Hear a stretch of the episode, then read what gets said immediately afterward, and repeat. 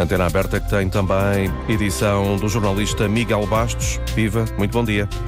Olá, bom dia, Augusto. Esta edição tem produção de Francisca Alves e Hilda Brito, cuidados técnicos de Rui Coelho. Hoje vamos falar sobre os 100 dias de governo, um número que é redondo e é simbólico. O mundo está diferente e está mais difícil, disse ontem o Presidente da República. O governo continua a enfrentar as consequências da pandemia, o impacto da guerra na Ucrânia, a subida da inflação e várias crises na energia, nas urgências hospitalares e nos aeroportos. Mas há também problemas no interior do Executivo. O mais grave ter-se-á verificado na semana passada com um despacho, com uma nova solução aeroportuária para a região de Lisboa, despacho que foi revogado no dia seguinte pelo Primeiro-Ministro.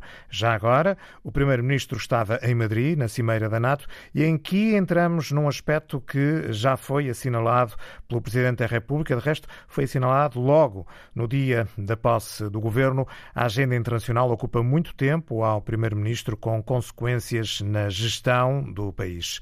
Na antena aberta de hoje, queremos saber que balanço faz destes 100 dias de governo, na sua opinião, o que tem corrido bem, o que está a correr mal. Para participar, pode e deve fazê-lo através dos números de telefone habituais. Não quer mais lembrar? 822 0101 822 0101. Se estiver no estrangeiro, pode uh, telefonar através do número 22 33 999 56. Estamos hoje a falar dos 100 dias de governo. Que balanço faz destes 100 dias? É questão é uma das questões para o programa de hoje. 822-0101 ou, se estiver a ligar do estrangeiro, 22 33 999 56. Começamos eh, pela saúde, que é um tema sempre sensível, mexe com todos os cidadãos eh, portugueses. Depois de todos os desafios colocados pela pandemia da Covid-19, Portugal acordou para a crise das urgências hospitalares com os feriados do mês de junho. Vários serviços de, eh, de urgência encerrados em vários hospitais do país começaram a encerrar por falta de médicos para garantir as urgências, o que fez antecipar também receios com a chegada do verão, maior pressão nos hospitais, com uh, os médicos também a gozarem as merecidas eh, férias. Constantino Saclarides, bom dia, bem-vindo à Antena Aberta, muito obrigado pela sua disponibilidade. É professor catedrático jubilado da Escola Nacional de Saúde Pública da Universidade Nova de Lisboa. O Governo, na sua opinião, tem gerido bem a chamada crise das urgências, sobretudo na ginecologia e obstetrícia? Muito bom dia, muito obrigado pelo convite. Eh, de facto, eh, essa tem sido uma, uma das manifestações mais visíveis eh, nos últimos três meses e diz respeito, de facto, às manifestações crescentes de respostas insuficientes do Serviço Nacional de Saúde às necessidades do cuidado de saúde. E o importante nessa matéria é dizer que isto não é um problema de curto prazo. Não foi disputado agora, é um problema que eh, resulta de insuficiências acumuladas não há meses, não há anos, mas pelo menos há década e meia. E, portanto, no curto prazo só há, penso rápido, só há tentativas de procurar minimizar os efeitos dessa situação. É interessante verificar, no entanto, que na mesma altura em que se manifestaram enfim, essas, essas, esses problemas do Sistema Nacional de Saúde de uma forma muito visível, na mesma altura, isso foi ontem, foi aprovado, digamos, aquilo que o Governo apresenta como a solução a, curto, a médio prazo, a solução estrutural que é a aprovação do novo Estatuto de Serviço Nacional de Saúde, que regula a nova lei de bases que foi aprovada em 2019. E, portanto, temos aqui, por um lado, um problema que se foi acumulando durante anos é? e que agora apresenta as suas manifestações mais gravosas, e, por outro lado, no mesmo, no mesmo período de tempo, a aprovação do documento fundamental para procurar dar respostas de fundo, respostas estruturais, respostas eh, enfim, eficazes, efetivas em relação eh, aos problemas que o Serviço Nacional de Saúde sofre. Algumas destas questões, de facto, não são novas. De resto, nos últimos dias voltámos a discutir assuntos que são uh, recorrentes ao longo dos últimos anos, como aqui também referiu. Temos ou não temos falta de médicos? Porque é que uh, se formam uh, este, este número de médicos? Devíamos formar mais ou menos? depois há outras questões que estão elencadas com esta. Por exemplo, para que formar mais médicos se eles depois fogem todos para o setor privado? O que nos obriga também a falar das, das políticas salariais. Temos aqui uma pescadinha de rabo na boca, na sua opinião?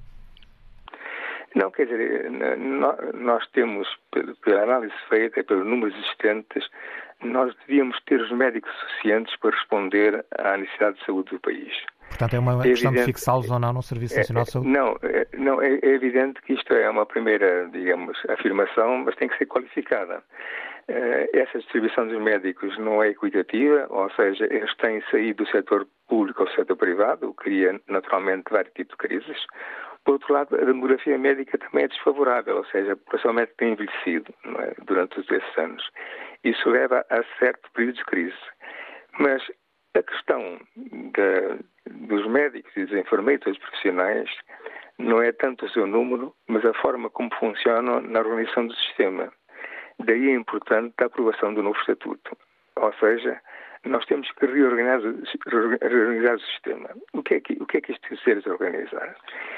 Por exemplo, quer dizer que as unidades do Serviço Nacional de Saúde terão daqui para diante, quando o Estatuto for, for implementado de facto, uma maior autonomia de conseguir contratar pessoas.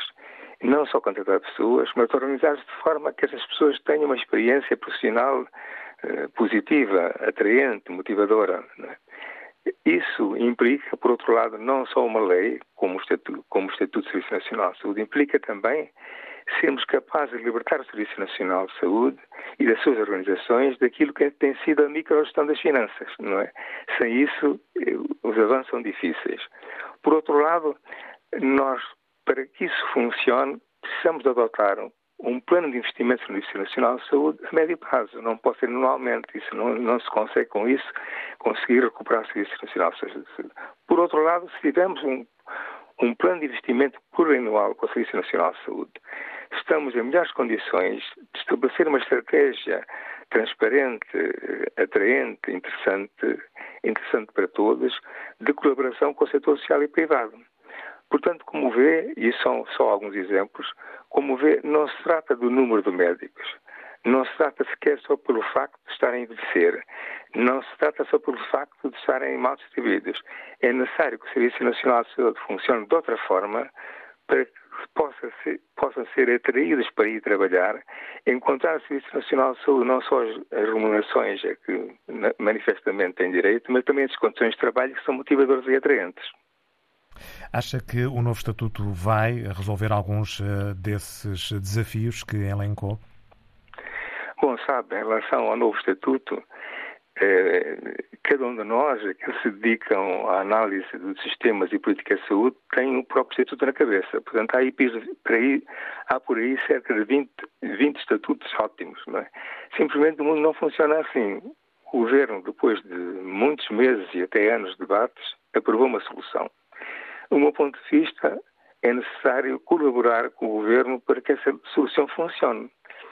E funcionará tendo em conta, não é, que se fará naturalmente avaliações e ajustamentos à medida que for implementada e também, como disse há pouco, não ficar só na lei. A lei só por si não resolve o problema. É preciso um conjunto de outras condições, de outros progressos no modelo de governação da saúde que permitem que essa lei funcione.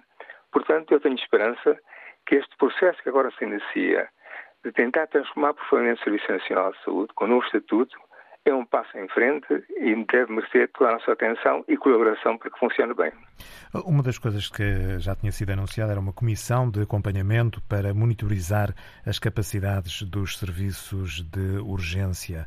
Eh, parece-lhe bem ou muitas vezes ficamos com a sensação de que eh, são criados muitos organismos para responder a problemas que já têm muito tempo e, e teme-se muitas vezes que depois haja um desencontro entre os vários organismos e as várias entidades, entre aquelas que já existem e as que estão a ser criadas neste momento? Sim, de facto, quer dizer, esta crise de curto prazo, esta coisa imediata, tem levado a um conjunto de mecanismos de resposta imediata. E tem razão, muitos mecanismos de resposta imediata sobrepõem sobre as estruturas pré-existentes. É por isso que é necessário, ao mesmo tempo que se aplicam esses pensos rápidos, essas soluções de circunstância, essas, essas soluções conjunturais, se faça de facto uma transformação estrutural do Serviço Nacional de Saúde que evite essas duplicações e evite os, os inconvenientes que bem assinalou. Porque pode haver, de facto, aqui um problema de comunicação. Fica a sensação de, por exemplo, isto devia ser o papel uh, que devia ser desempenhado uh, pelas ARS, ou não? Por exemplo, de pôr os, os hospitais a comunicarem entre si. Sim, é evidente. É evidente que as ARS têm esse papel, não é? Mas não tem Agora, funcionado, na sua opinião? Nós sabemos que as ARS têm um conjunto de dificuldades dificuldade no seu funcionamento. E é por isso que o Estatuto procura outras soluções que permitem uma melhor coordenação sobre todo o serviço, todos os componentes do Serviço Nacional de Saúde.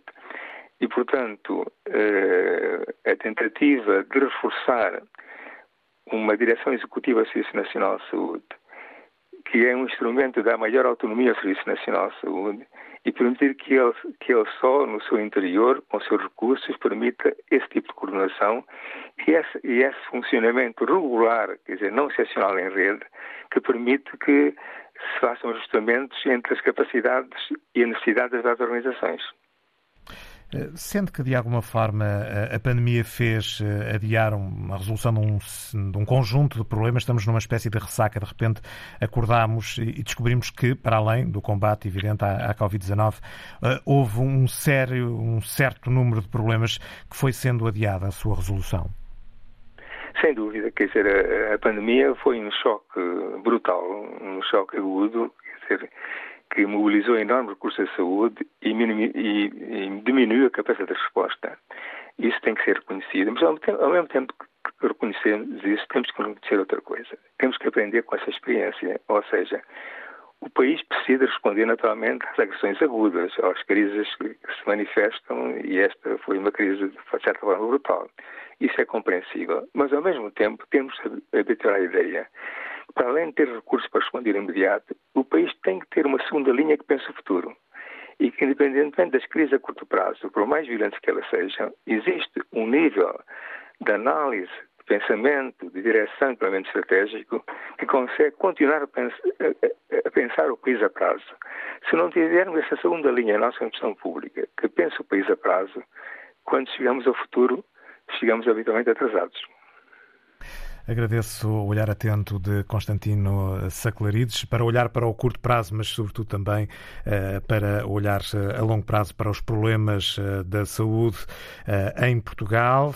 Professor catedrático jubilado da Escola Nacional de Saúde Pública da Universidade Nova de Lisboa. Estivemos aqui também a falar de saúde por causa da crise das urgências, particularmente durante o mês de junho, com os receios de que essa crise nas urgências nas várias especialidades eh, de urgências, mas particularmente em ginecologia e obstetrícia, eh, volte eh, a ser mais aguda ao longo dos meses de verão, por causa das férias dos médicos. De resto, Braga vai voltar a encerrar a urgência de ginecologia e obstetrícia já este fim de semana.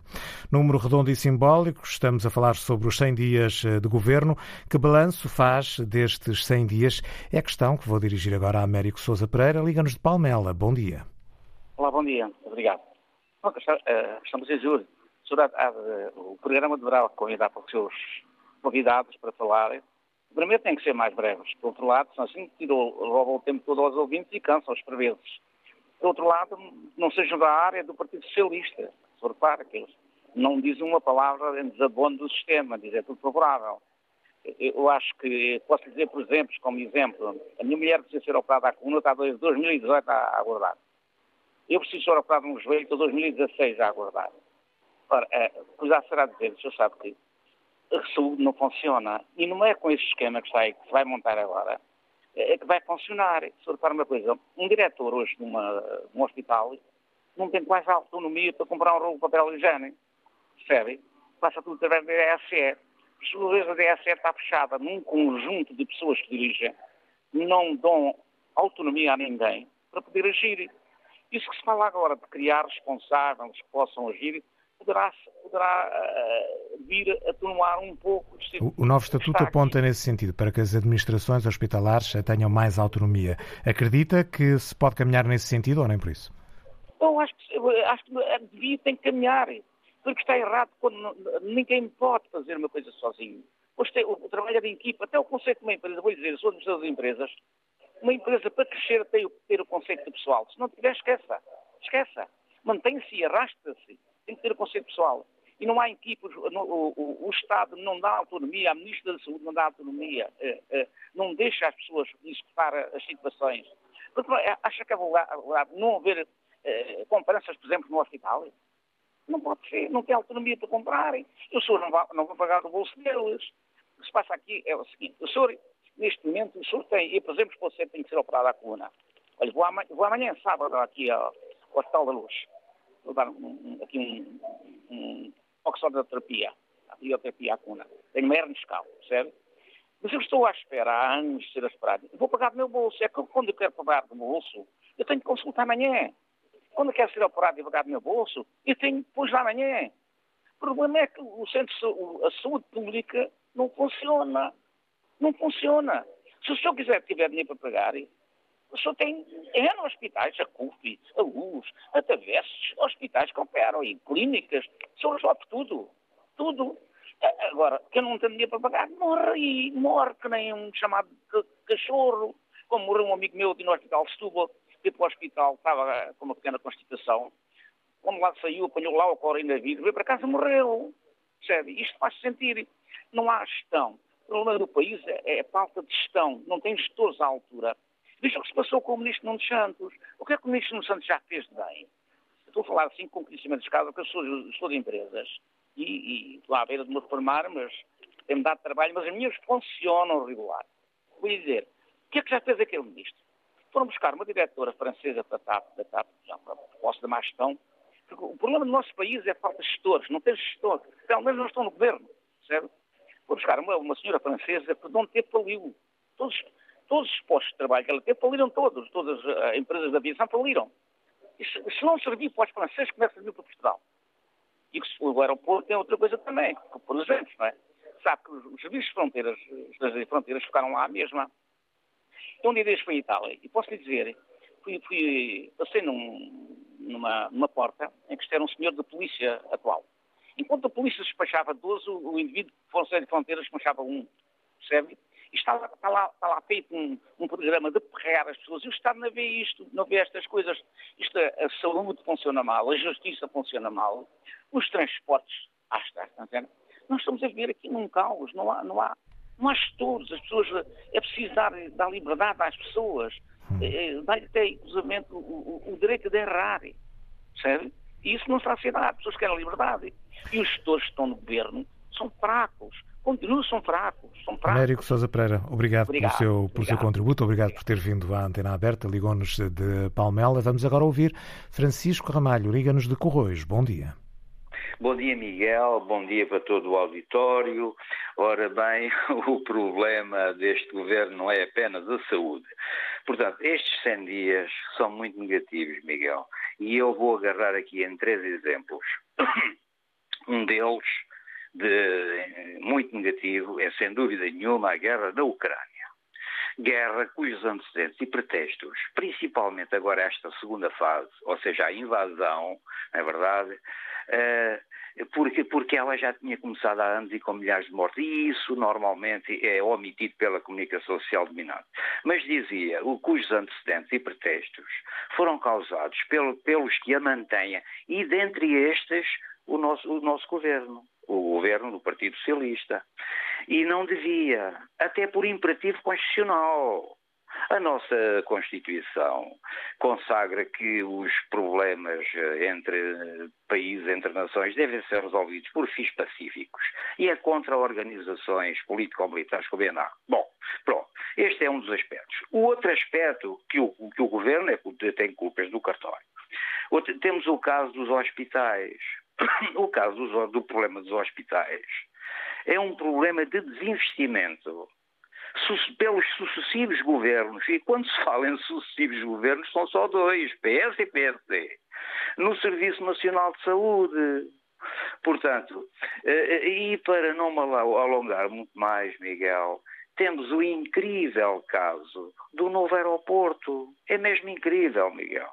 Portanto, eh, e o governo, sobre isto, deu um exemplo de unidade, entre aspas. Deu um exemplo de unidade. A história do ministro com o seu primeiro-ministro. Mas muito pior do que esse imbróglio, do diferente entre o primeiro e o primeiro-ministro e o ministro, muito pior que isso, Miguel, é a incrível e eterna indecisão do Partido Socialista em relação ao novo aeroporto de Lisboa. Até o mais distraído dos cidadãos basta olhar e ter dois dedos de testa, como se costuma dizer, para ver que a solução definitiva de interesse nacional, por fases, com certeza, é Alcochete. Portanto, eh, e como é que o Partido Socialista continua a insistir no outro caso, que não passa de um apiadeiro aéreo temporário no Montijo, com todos os inconvenientes que daí resultam, nomeadamente os financeiros, mas sobretudo os ambientais. E aqui tem que se pôr uma questão, Miguel. Será que os interesses da Ana e da sua dona, a multinacional Vancy, falam mais alto? A terminar, eu dizia o seguinte: mas este povo também tem culpas no cartório, porque anda há imensos anos a colocar no poder o Partido Socialista ou o seu mando gêmeo, o PSD, quando tem efetivamente uma alternativa credível, dá muito, que se chama Partido Comunista Português barra CDU. Bom dia. Bom dia, Francisco Ramalho, ligam-nos de Corroios. Vamos agora ouvir José Borges, é advogado, liga-nos de Oeiras. Que balanço é que faz destes 100 dias de governo? Bom dia. Uh, em relação 100 dias de governo e ao balanço, uh, eu vou aproveitar do, dois dos temas que vocês lançaram, e um tem a ver com, com aquilo que foi referido em relação ao aeroporto, em relação à atrapalhada do Sr. Ministro Santos. Uh, como é óbvio, se eu fosse Primeiro-Ministro, fosse o Ministro Santos, meu filho, meu pai, meu avô, meu primo, meu amigo, meu companheiro da, da maçonaria, fosse o que fosse, no dia seguinte já não era, já não era Ministro é uma vergonha o que, o que, o governo fez em relação a este senhor. O senhor não, não pode ser ministro, nunca mais podia ser ministro. É uma vergonha, fragilizou o governo e, mais ainda, descredibilizou completamente aquele senhor que, agora, que é ministro, que é ministro do país, não é ministro do, do, do partido. esta, esta, é uma das, uma, uma das questões. Em relação ao aeroporto, como é óbvio, o aeroporto tem de se encontrar uma solução técnica seja a, a, mais adequada às necessidades do país e às necessidades daquilo que é a rápida substituição da maior onda de tráfego do aeroporto a Portempo. Outra questão que eu queria levantar, e que tem sido levantada, e foi logo a primeira, que vocês trataram, tem a ver com a saúde e a crise da, da saúde. Em minha opinião, minha modesta opinião, não é uma crise da saúde. Está-se a falar da febre, não se está a falar da doença. E a doença é muito simples. A doença são os médicos. Eu sou advogado. Há uns anos, o Estado devia 30 milhões de euros aos advogados que prestam apoio judiciário. Os advogados, o que é que fizeram? Com a, com a bastonária de então, a doutora Helena Fraga à frente, manifestaram-se à porta da Assembleia da República. A doutora Helena Fraga foi lá dentro da Assembleia da República apresentar à maioria do seu próprio partido as questões que apoquentavam os advogados e que era injusto não receberem aqueles 30 milhões que lhes eram pedidos. O que, o, que é que, o que é que aconteceu? Não houve uma única diligência que ficasse por fazer, por fazer em função do apoio judiciário. Nenhum advogado faltou uma diligência, nenhum arguído, nenhum patrocinado deixou de ter o apoio necessário dos seus dos advogados. Não recebiam, mas não deixaram de fazer. O que se passa hoje com os senhores médicos é muito simples. Os amigos, os descendentes do senhor Coelho, que são o senhor Guimarães, que é o bastonário, mais o Sr. Cunha, o, o sindicalista, o que, fiz, o que, estão a fazer, dando ordens aos seus médicos, é criminosamente deixar pessoas sem assistência, principalmente as grávidas e, e, e, e os recém-nascidos. Isto é criminoso. Apenas porquê? Porque querem ganhar cinco vezes mais. E tem sido dito pelo seu bastonário, pelo seu sindicalista, pelos outros médicos, o que eles querem é ganhar cinco vezes mais à custa daquele sistema que eles próprios criaram, das empresas de prestações de serviços, que são geridas por quem? Olha, o filho do Sr. Filipe Menezes, Luís Filipe Menezes, que foi dirigente do, do PSD e, que, e, e que, que, é médico, e o filho é gestor de uma série dessas empresas que fazem a prestação de serviços ao Estado e que cobram cinco vezes mais do que aquilo que, que, que os médicos ganham. E é isso que eles querem, é ganhar cinco vezes mais. Olhem para nós, advogados. nós somos pela justiça. Os médicos são apenas uns abutres, uns vampiros e nada mais do que isso. Bom dia, muito obrigado. Obrigado, José Borges. Ligou-nos de Oeiras. Eh, vamos agora ao encontro de Paulo Carmona, gestor, é presidente da Associação Portuguesa dos Produtores de Biocombustíveis, antigo presidente da Entidade Nacional para o Setor eh, Energético. A guerra da Ucrânia veio colocar a questão energética para cima da mesa, uma vez mais, numa altura em que a Europa tinha vindo a abraçar as chamadas energias verdes, com o abandono progressivo da energia nuclear, das energias fósseis, carvão, gás e petróleo. Percebeu-se, afinal, que a Europa estava muito dependente da Rússia, no petróleo e, sobretudo, no gás. Uh, Paulo Carmona, bom dia. Uh, os preços têm vindo a aumentar, vão continuar a aumentar, é inevitável? Bom, bom dia, muito obrigado pelo convite. Bom dia, agradecemos a não há, não, não há inevitabilidade. O que se passa é que, de facto, a nível de houve uma, uma descontinuidade na produção de, de, de, energia fóssil, ou seja, toda a agenda, a agenda verde de descarbonização, que é levada a sério, e ainda bem, em termos mundiais, um, acabou por eh, proibir, de alguma forma, o investimento em, em energias fósseis, nomeadamente petróleo e gás, uh, nos últimos 7, 8 anos. O que se passa é que, de facto, não aumentamos o nível de produção de petróleo e também as energias renováveis acabaram por não ainda atingir o seu, o seu enfim, a vontade que nós teríamos de ter energias mais renováveis. A Europa, de certa forma, deu um passo maior que a perna, na sua opinião. Basicamente, exatamente. Estamos a meio da ponte e, de facto, nem temos energias renováveis que nos consigam completar, porque há, um, há um tema uh, de, de, armazenagem, porque o sol e a, e a chuva uh, e o vento nem sempre, nem sempre nos fazem a vontade e, e, nós não podemos estar à espera que haja vento ou, ou, que haja sol para estar a ligar a televisão ou pôr a máquina a lavar. Portanto, há esse tema aí de armazenagem e, e, de facto ainda não temos essa capacidade ainda de pôr o planeta mais verde como desejamos. Mas o que é que falta? É uma solução técnica ou é uma, uma resposta política para que essa solução técnica possa eh, de facto ser colocada eh, em vigor e ao serviço dos europeus? Eu acho que aí nós fomos demasiado, os europeus, e hoje estamos a reconhecer isso, fomos demasiado voluntaristas e em vez de fazer uma transição, criámos alguma disrupção no mercado energético, de tanto nós queremos as energias renováveis, mas que ainda estão ainda não estão completamente maduras. Portanto, haverá certamente disrupções técnicas que nós aguardamos, ou não, enfim, isso logo enfim, não, não se consegue adivinhar o avanço da ciência, mas uh, há um tema que é fundamental, que é o tema da armazenagem, que uh, estentam várias alternativas, mas uh, também na própria produção de energias renováveis e também na questão da armazenagem, nós depois temos que andar também a provocar situações ambientais complexas, nomeadamente a nível dos metais raros ou dos, das minas da mineração do lítio ou de outros metais que são essenciais são necessários para, para a questão da produção renovável, mas também para a sua armazenagem para poder ser consumida quando nós uh, queremos, quando a humanidade precisa dela. Já falámos há pouco das alturas do dia que nós precisamos, nem sempre há vento e muito menos há sol. É, portanto, há essa, essa vontade, mas eh, nós fomos apanhados aqui um bocadinho na curva de, de facto, não investimos, não temos investido nas energias fósseis, porque estávamos à espera que houvesse essa agenda a funcionar, mas ainda não temos isto pronto para, para termos. Portanto, de repente, nós estamos uh, com uma absoluta necessidade em termos europeus de diminuir essa dependência, o gás nós apostamos tudo no gás como, uma, como digamos, uma, um mecanismo base de energia para quando as renováveis não têm, não têm essa capacidade. E, de facto, abandonamos energias como o carvão, que são poluidoras, uh, as, as, nucleares que não são poluidoras em termos de CO2, porque não emitem, terão outras, outras situações.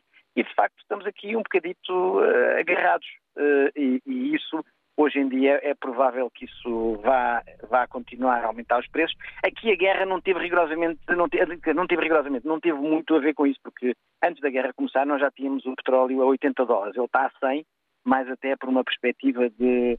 de é sobretudo no gás. É sobretudo no gás, onde a Europa aí está, eh, digamos, violentamente prejudicada com a guerra, porque de facto temos o gás mais caro do, do, do mundo, uh, os, os, os, Estados Unidos é produtor, a Ásia consegue também ter, a ter nível do Médio Oriente, e consegue ter outras alternativas, a China, o Japão, a China está a abrir centrais de carvão, aliás, não é só a China, a Espanha estão a reabrir centrais de carvão, na Alemanha, etc., porque de facto nós temos o mix energético, nós não podemos dizer qual é que é a energia, nós gostávamos muito, mas estas coisas nem sempre é o que, é o que nós desejamos. Uhum. E enquanto isso não acontecer, o consumo mundial continua a crescer, e estamos a crescer, crescemos o ano passado muito, era aquele crescimento que ficou impedido durante a pandemia e o ano passado basicamente, cá em Portugal também temos um crescimento bastante bom e o ano passado tivemos um crescimento mau, um, estamos realmente no efeito fisga, não é? Que estivemos a prender muito o elástico, agora soltamos e o crescimento mundial está a regressar a níveis e está mesmo a ultrapassar em determinados países, infelizmente cá não, mas que está a ultrapassar os níveis pré-pandemia. Relativamente ao eh, preço do gás, eh, há, aqui uma, uma, situação de alguma forma especial, eh, uma vez que Portugal e Espanha têm uma, uma dependência menor face ao gás da Rússia. Neste caso, o mecanismo ibérico que limita o preço do gás foi, foi uma conquista, sim ou não, e em que medida é que isso se reflete no, nos bolsos dos portugueses e dos espanhóis, neste caso também? Claro. Esse mecanismo está para ser testado, esse mecanismo está a funcionar, que nos tem permitido alguma moderação.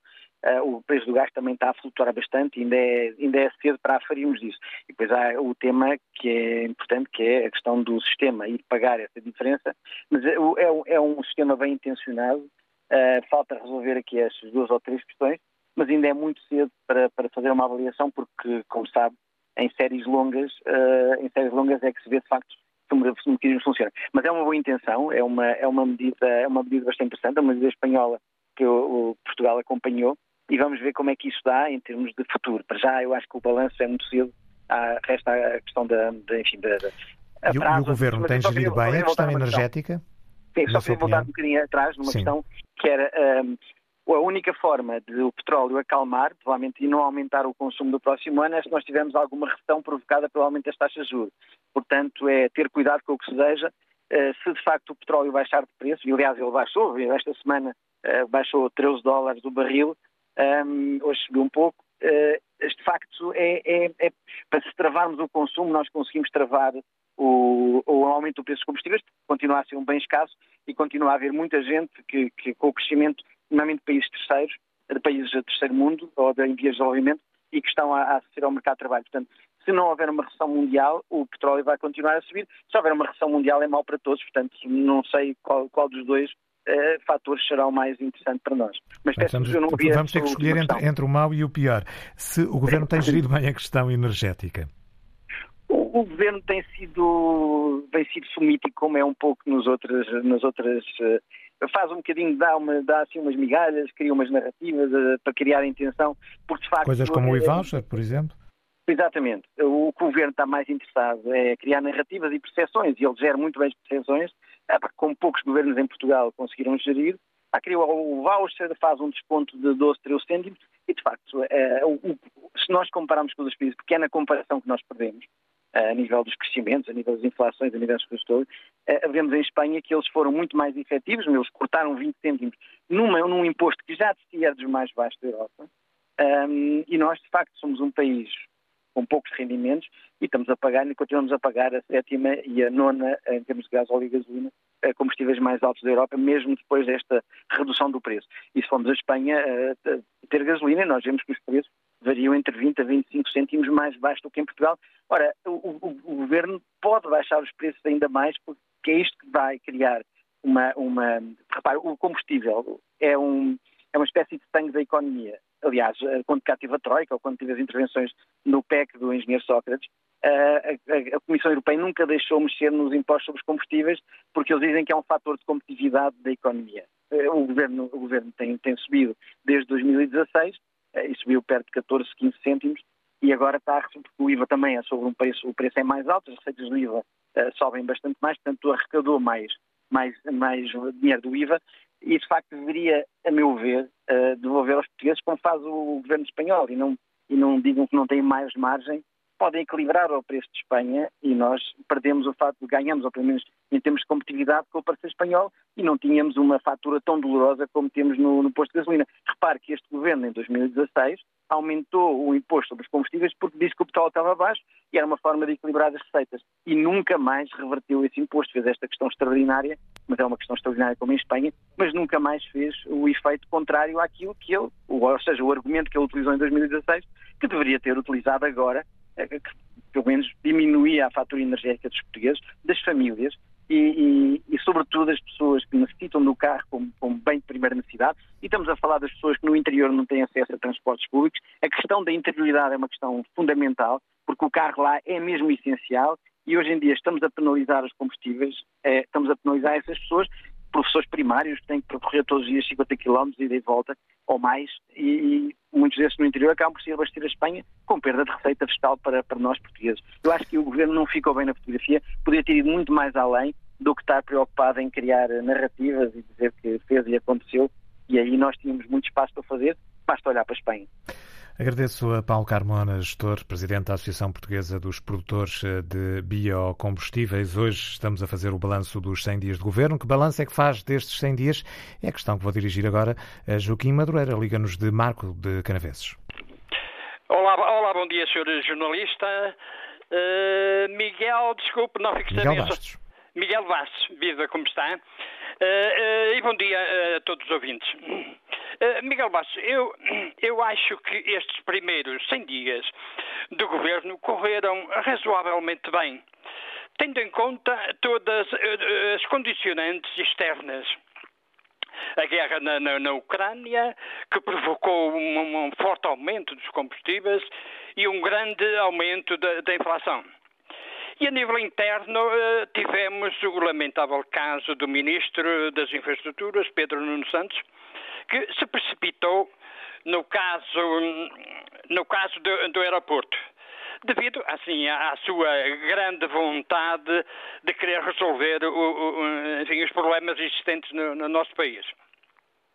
Mas felizmente, a meu ver, foi bem solucionado este caso, porque uh, abdicar dos serviços deste excelente ministro teria sido um grave erro para a coesão do governo assim como para a coesão do Partido Socialista, do qual eu sou orgulhosamente militante, com o número 130.838. Uh, senhor, uh, senhor jornalista, deia-me mais um minuto, por favor, porque queria dirigir duas breves palavras ao Sr. Primeiro-Ministro. Uh, Sr. Primeiro-Ministro, com todo o respeito e enorme consideração e admiração que tenho pelo senhor, queria pedir-lhe que, uh, passados estes 100 dias, que serviram sobretudo para afinar, digamos, uh, o, o, eh, os motores, se arranque com a devida força e determinação, que é o que a maioria do povo português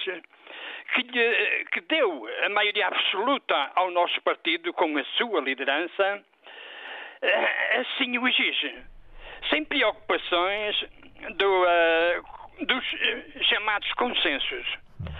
Muito obrigado. Joaquim Madureira, nós é que agradecemos. Obrigado por ter vindo à antena aberta. Joaquim Madureira, ligou-nos de Marco de Canaveses. José Palmeira é professor de Ciência Política da Universidade eh, do Minho. A agenda internacional foi eh, levantada logo no dia da posse do governo pelo eh, Presidente da República. Marcelo Rebelo de Sousa, no fundo, avisou António Costa que o mandato era mesmo para cumprir. É conhecido o gosto do Primeiro-Ministro pelas questões internacionais. Fala-se muitas vezes que António Costa gostaria de mais tarde ou mais cedo desempenhar um cargo europeu.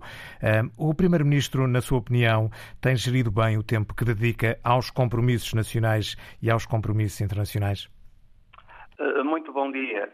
Eh, em primeiro lugar, temos que ter consciência que hoje em dia grande parte dos problemas do país eh, são discutidos e são tratados e são melhor resolvidos em fóruns internacionais.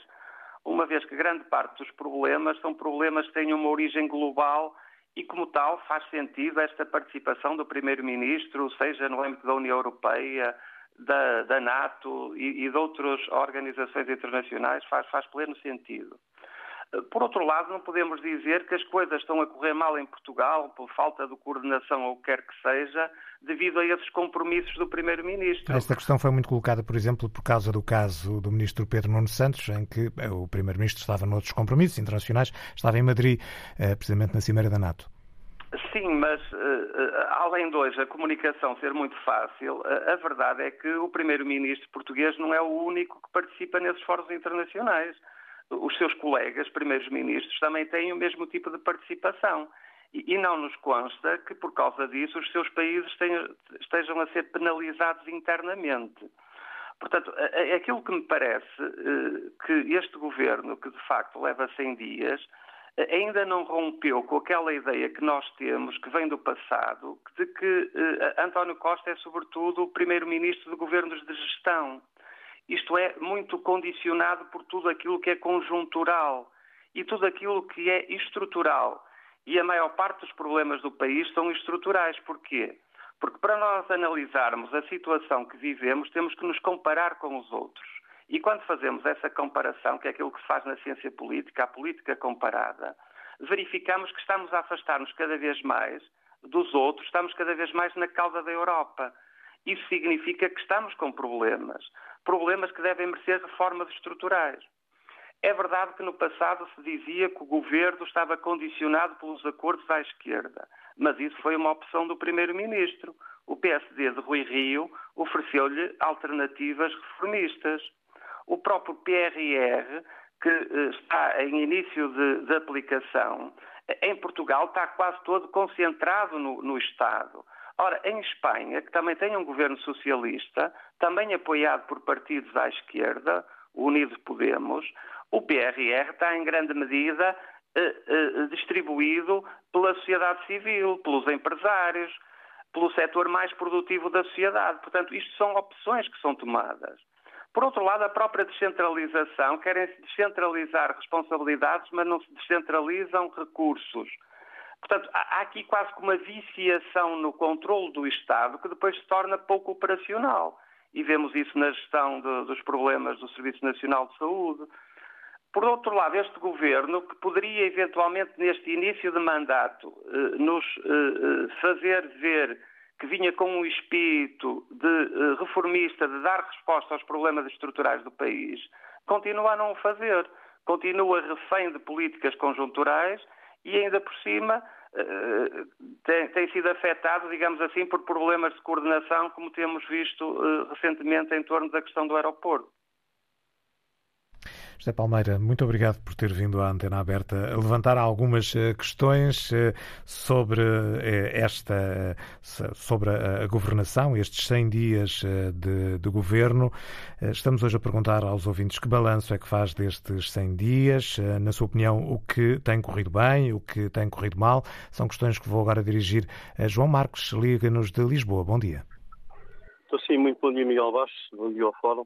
Uh, pronto, eu sinceramente a minha, a minha posição e uma, minha avaliação uh, do governo nestes primeiros 100 dias uh, é profundamente negativa. Portanto, eu sinceramente, enquanto cidadão, enquanto pessoa que acompanha pronto, o que se passa no país e no mundo, não há um, a gente não vê um caso que se diga que, que as coisas estão a correr bem. Portanto, como já tem sido falado, portanto, a questão do, do SNS É uma situação que não tem lógica nenhuma. Os médicos, enfermeiros, o pessoal auxiliar, sempre usaram férias, portanto, não é de agora. Portanto, uh, há questões que se colocam que não têm uh, fundamento nenhum e nunca se viu estas urgências estarem todos os dias a fechar, ou é Aveiro, ou é Braga, ou é, ou é quer dizer, nunca se viu isto. Portanto, no SNS, acho que é um, até, até uma falta de respeito, porque tudo, eu, enquanto cidadão, tenho muito respeito pelo pessoal médico, enfermeiros, toda, todas aquelas pessoas que fizeram um trabalho uh, espetacular e que, que, nós, portugueses, devemos, devemos reconhecer na, na altura da pandemia e, portanto, mereciam outro respeito. E esse respeito passa por carreiras como deve ser, vencimentos como deve ser. Eu tenho um, um familiar que ainda ah, estava num hospital público e há dois meses foi para o privado. Uh, trabalha menos, ganha mais, portanto, ou seja, as pessoas têm que ser melhor remuneradas. Portanto, no SNS Uh, que é uma coisa que toca a todos nós. Eu, tinha um seguro de saúde e num dia desses precisei fazer uma ecografia e o raio-x. Fui ao médico da, no hospital privado, uh, pedi à minha médica de família, uma pessoa que eu gosto muito, para me passar os exames e ela disse-me, João, olha, em relação ao raio-x, vou já mandar por SMS. As ecografias, aconselho se tem seguro, faça por fora, porque se está à espera fazer pelo, digamos, pelo, pelo SNS, vai esperar meses. Já agora aflorava rapidamente, não quero roubar muito tempo, uh, portanto, vimos a questão do novo aeroporto. Uh, eu não sei como é, a sério, eu, eu, não tenho uma bola de cristal, mas eu não tenho, acho que não tenho dúvidas nenhumas, quer dizer, alguma vez, e o Pedro Nuno Santos para mim é dos melhores ministros deste governo, uh, alguma vez um ministro, uma decisão que, que, é uma decisão estrutural para o país, que é um projeto de milhões e milhões vai ser, vai ser concluído em 2035. Alguma vez alguém acredita que o ministro fazia isto sem dar, sem dar conhecimento ao primeiro-ministro? Não pode ser, é de todo isso. Isso, isso, isso está aqui, digamos, esta, esta, está muito mal explicada essa situação. Um, depois, muito rapidamente. Só para terminar. Uh, para terminar, uh, acho que uh, o governo devia se preocupar, o primeiro-ministro devia se preocupar.